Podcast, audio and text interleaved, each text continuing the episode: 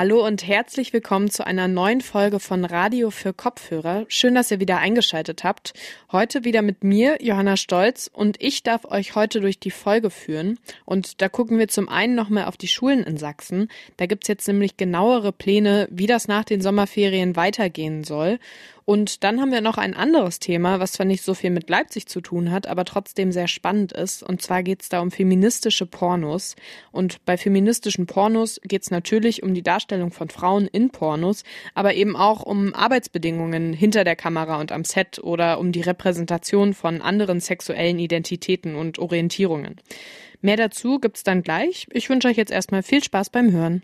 Mephisto 976 Radio für Kopfhörer am 31. August starten die Schulen in Sachsen in einem Regelbetrieb unter Pandemiebedingungen. Gleichzeitig warnt auch der Ärztinnenverband Marburger Bund vor einer zweiten Corona-Welle. Trotzdem werden jetzt ab dem neuen Schuljahr fast eine halbe Million Schülerinnen wieder fünf Tage die Woche unterrichtet. Auch die im letzten Halbjahr abgeschwächte Schulpflicht greift nun wieder vollständig.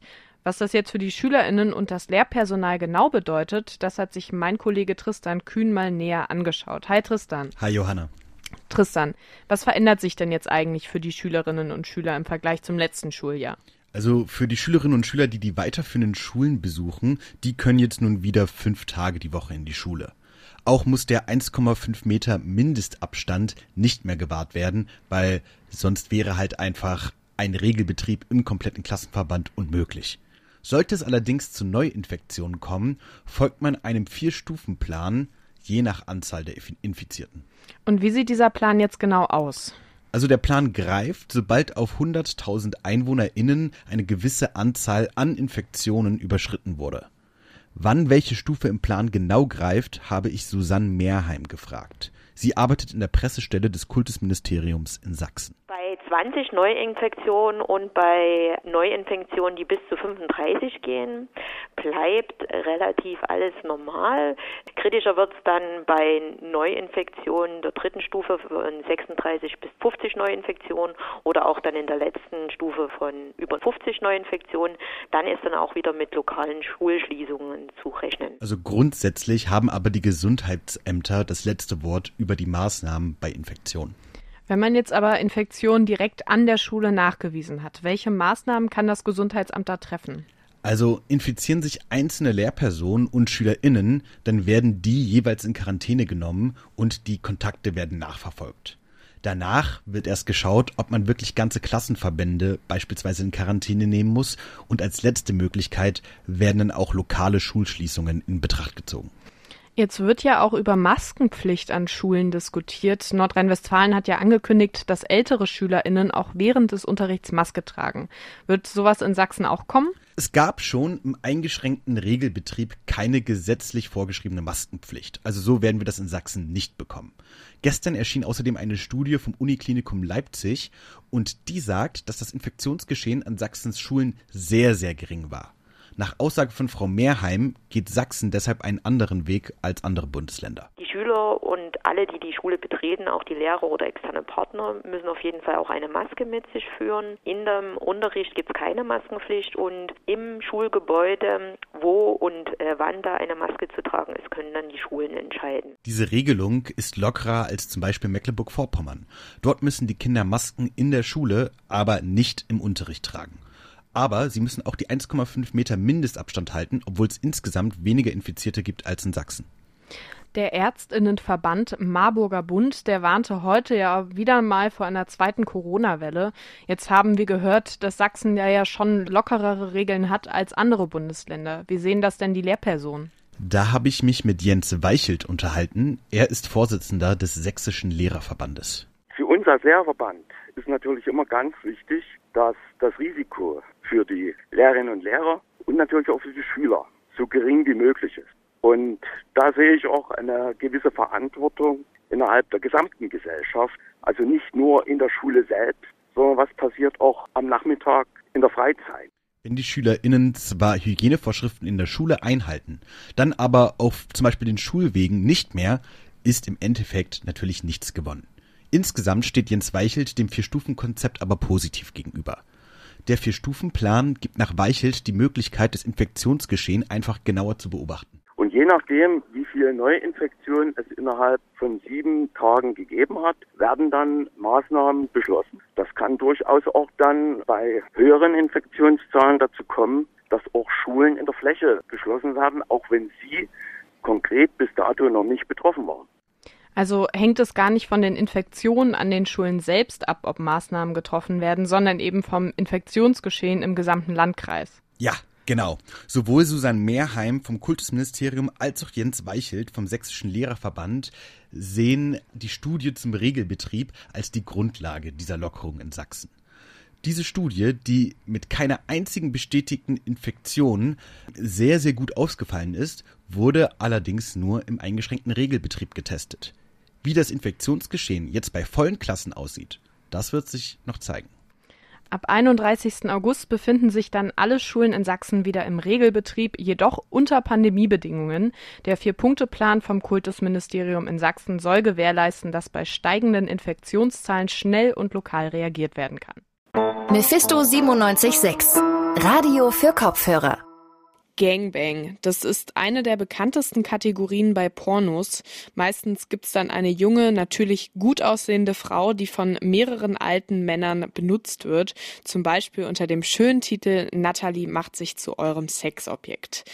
Feministisch, ähm, nee, eher nicht so. Es wird also höchste Zeit, dass es mehr feministische Pornos gibt. Meine Kollegin Charlotte Nate, die hat sich mit dem Thema auseinandergesetzt und mit ihr bin ich jetzt verbunden. Hallo Charlotte.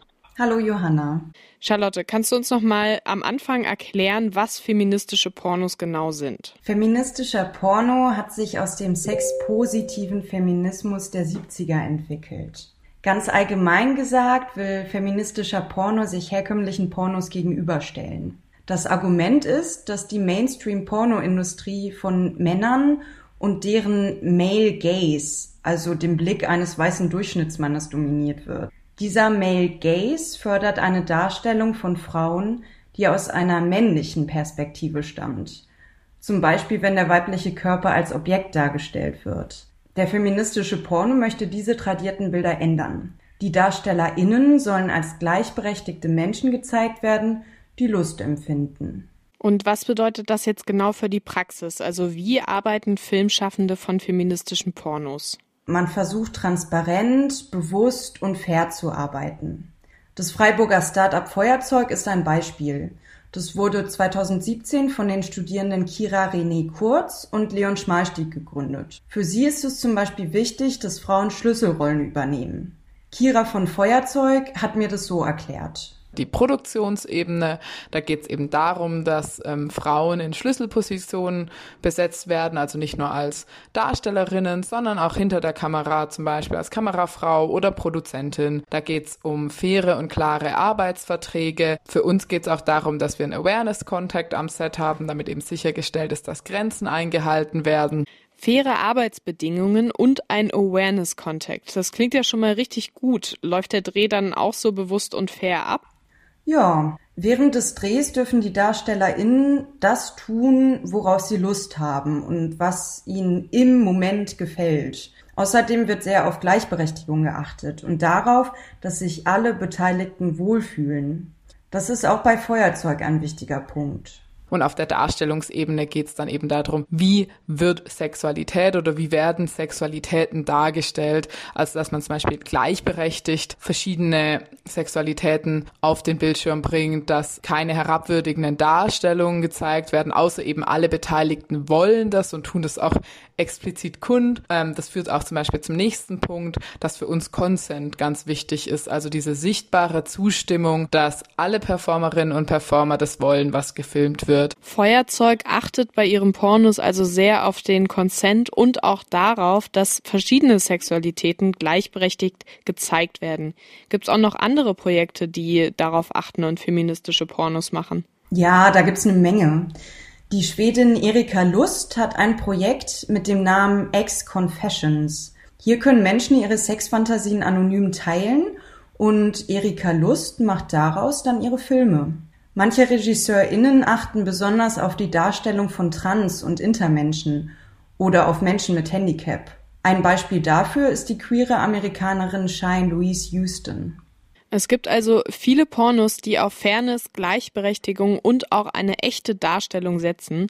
Unsere Kulturredaktion, die beschäftigt sich in diesem Monat mit dem Thema A Man's World und in dem Zuge eben auch mit feministischen Pornos, die Pornos, die eben genau nicht aus der männlichen Perspektive darstellen. Danke dir für die Information, Charlotte. Jo, sehr gerne. Das war's auch schon wieder mit der neuen Folge von Radio für Kopfhörer. Wenn's euch gefallen hat, dann hören wir uns hoffentlich auch morgen Abend wieder, wie immer dann auf eurem liebsten Podcast-Player.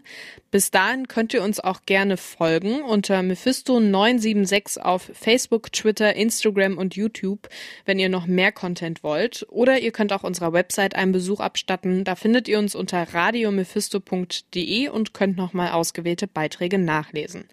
Am Ende, da will ich mich natürlich auch noch bei meinem Team bedanken. Das bestand heute aus Annalena Gebauer, Judith Schneider und Tristan Kühn. Ja, und jetzt bleibt mir nicht mehr viel zu sagen, außer habt noch einen schönen Abend, hoffentlich dann bis morgen. Ja, und damit verabschiede ich mich. Tschüss. Mephisto 976, Radio für Kopfhörer.